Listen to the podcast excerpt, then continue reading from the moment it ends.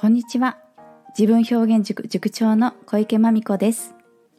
高学歴大企業高収入を経験してきました私が自らの子育てやそしてうちの子の進路についてまあ悩み始めたよということをきっかけに10年のいろいろな独学の末に生み出したのがまみこ式自分表現メソッドです。それを個性に合った形で身につけられるパーソナル塾が自分表現塾でして下は幼稚園児、多くはアラウンド思春期の皆さん、そして上は40代の大人の方まで、オフライン、オンラインで通ってくださっています。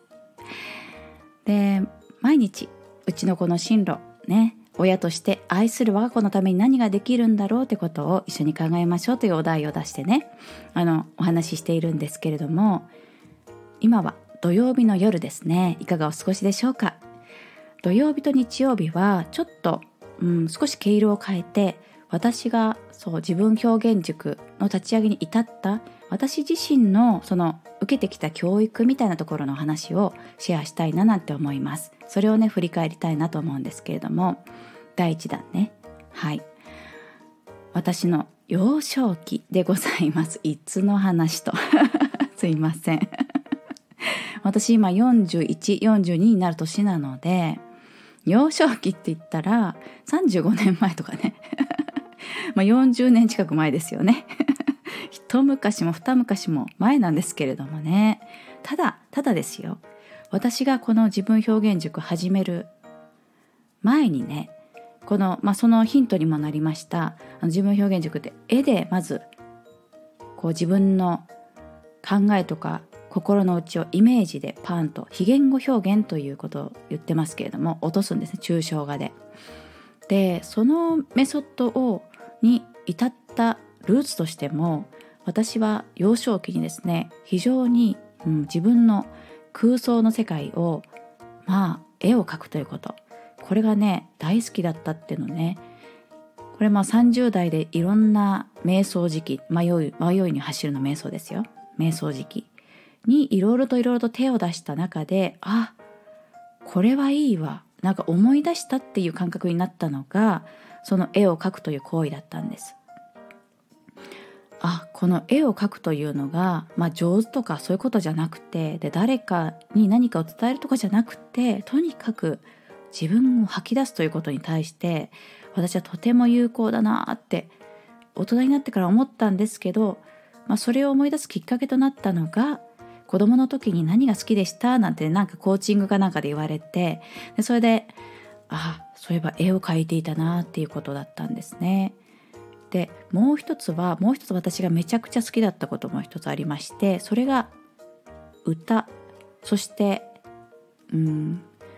何て言ったらいい？劇を作ることでした。どういうことかっていうと私一人っ子でえおじいちゃんおばあちゃんお父さんお母さんのね5人家族で暮らしていたんですよ。愛知県名古屋市の隣町春日井市っていうねまあまあな田舎の町です。でその町でまあのどかな町で、まあ、一軒家があってお庭があってっていうお家でしてでそこで5人家族でで我が家は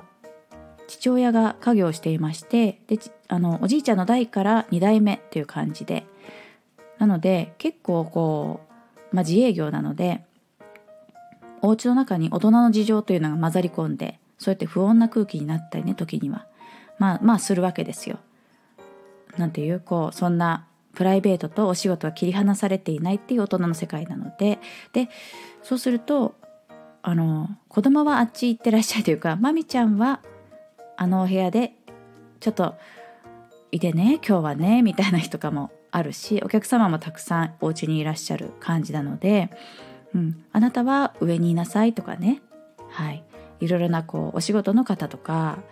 銀行の方とか、まあ、そういう方がいろいろ家にいらっしゃる中であのまみちゃんまみこは上に行ってらっしゃいっていう風に一人で遊んでなさい。今日も明日も明後日もみたいな そういうお家だったわけですね。そうしますと必然的に一人遊びというのは得意になって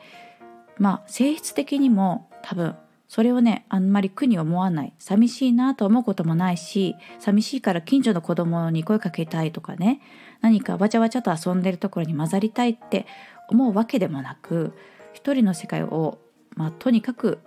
謳歌していたっていう感じでした。であの経済的にはというか子供にお金のことを心配させるというのは一切ないようなお家だったので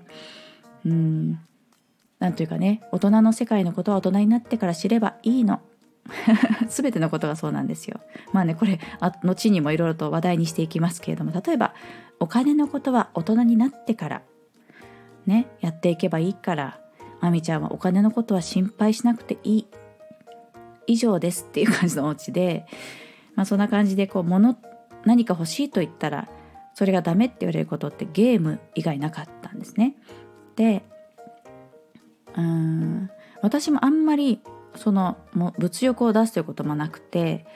まあただただいいだろうと思って買ってこられる。なんかマミコは好きそうだって買い与えられるおもちゃをたくさん持っていて中でもリカちゃん人形のあの似た人形なんですけどジェニーちゃんというのがね これ世代でわかる人。あの当時はねジェニーちゃんがね 多分すごく売れてたんだと思うんですけどリカちゃんより。わかんない。私の趣味だったかもしれないです。ああいうちょっとリカちゃんよりちょっと美形な感じ。バービーちゃんまで大人っぽくないその中間ぐらいなやつがいてでそのジェニーちゃんがとても好きで20体ぐらい持っていましたね。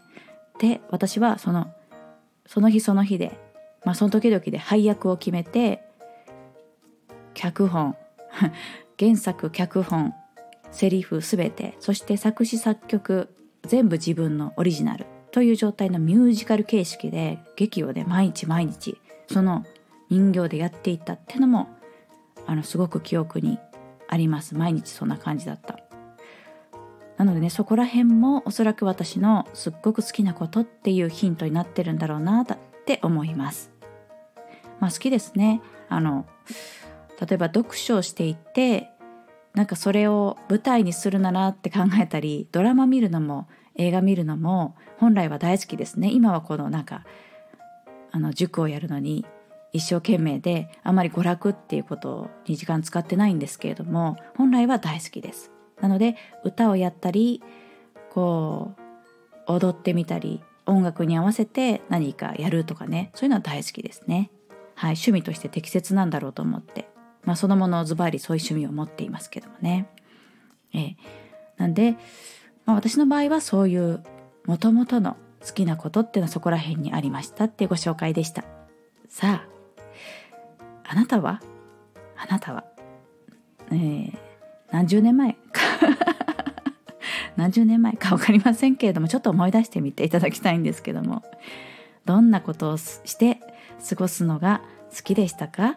思い出せますか？もしかすると、うん、もしかするとそういうご自身が好きだったことみたいなことってまあ遺伝でねあの何もしなくてもお子様に乗り移ってる可能性ってあると思います。まああるという説でそういう本を読んだことあります。遺伝の本ですね。はい。ですので、えまあ私も実際そうやって子供たちがあの一人遊び兄弟なんだけれども非常に一人遊びもするんですよね。でそこら辺があちょっと時々似てるなって自分と似てるんだろうなここら辺っていうふうに思って見ています。さあそんな感じで私の幼少期の話。失礼いたしました。昔昔のことでございました。はい。明日も明日はもうちょっと育った状態でどんな教育を受けてきたそれがどうやって影響しているよってことをねもう少しは語りたいななんて思います。では終わっていきますね。この番組は人と人との架け橋になる株式会社 LMC 様そしてすべては美味しいご飯時間のために farm to table 水波オーガニックファーム様のご提供でお送りしました。大木社長ともちゃん。いつも応援ありがとうございます。ではまた。明日までお元気でお過ごしくださいね。ありがとうございました。